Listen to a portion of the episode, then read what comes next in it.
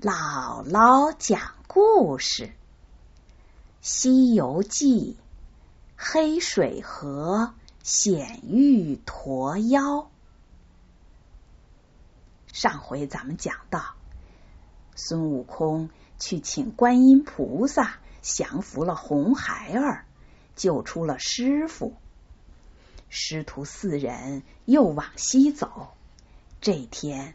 他们来到一条大河边，这条河可真是奇怪，河水浑浊乌黑，就像墨染的一般。师徒四人看着河水发了愁，这么大的河怎么过去呢？正在这时，有人划来一条小船，四人很高兴。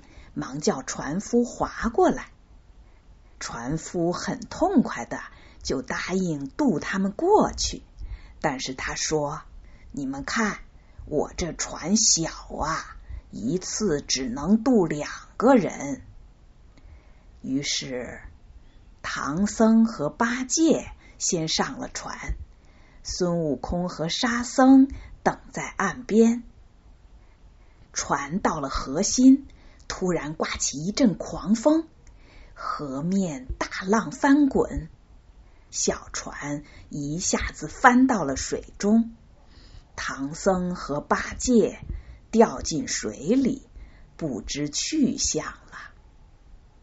原来呀，这渡船的船夫就是这黑水河中的妖怪，特意设下陷阱来捉拿唐僧的。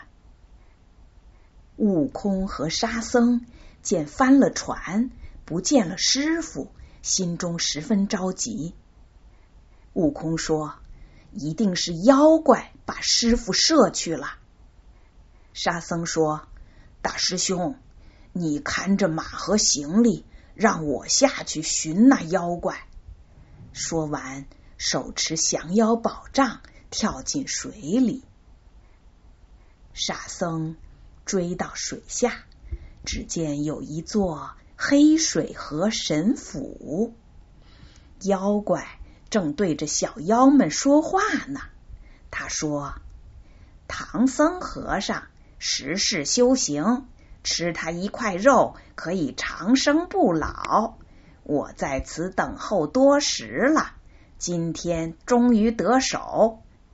小的们，把铁笼抬出来。”蒸熟了这两个和尚，我要请我的舅舅一起来吃唐僧肉。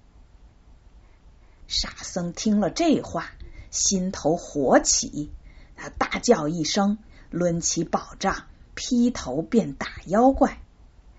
妖怪急忙举起钢鞭相迎，两人在水下大战了三十个回合，不分胜负。沙僧想，我打不赢他，不如引他出去，让师兄来对付。想到这里，沙僧拖着宝杖，装作要逃。那妖怪并不追赶，说：“我不和你斗了，我还要发请柬，请我舅舅，让他来吃唐僧肉呢。”沙僧气呼呼的跳出水面。把情况告诉了悟空。悟空问：“知不知道是哪来的妖怪？”沙僧摇了摇头。这时候，黑水河的河神现身了。河神说：“那妖怪是西海龙王的外甥，原来是一只驼龙。”河神说的驼龙啊。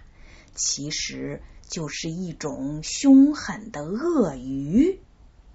河神又说，去年五月，乘着大潮，这驼龙从西海来到这里，他不仅强行夺走了我的黑水河神府，还伤害了我们多位兄弟。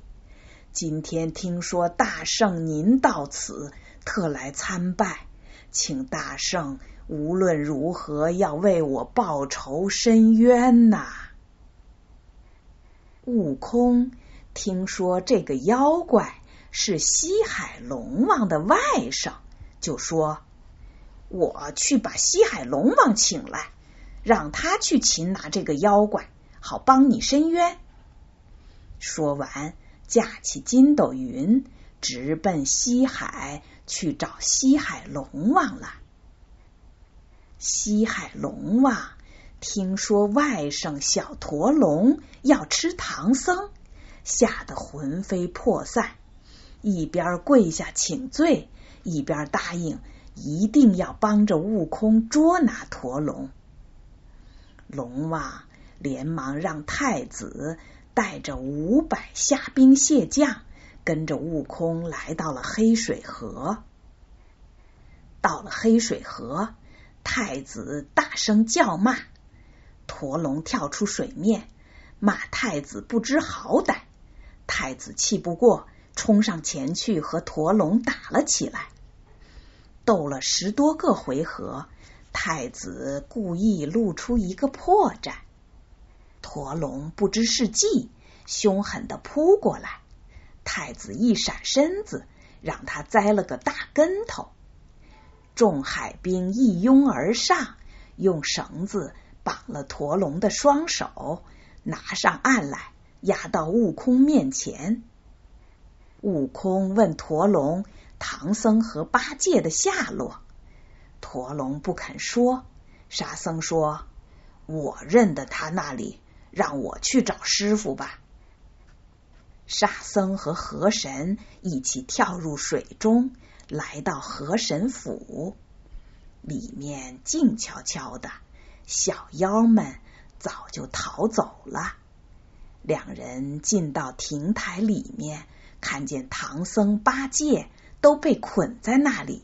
沙僧忙给唐僧解了绳，河神给八戒也松了绑。随后，他们一人背着一个，冲出水面，来到岸上。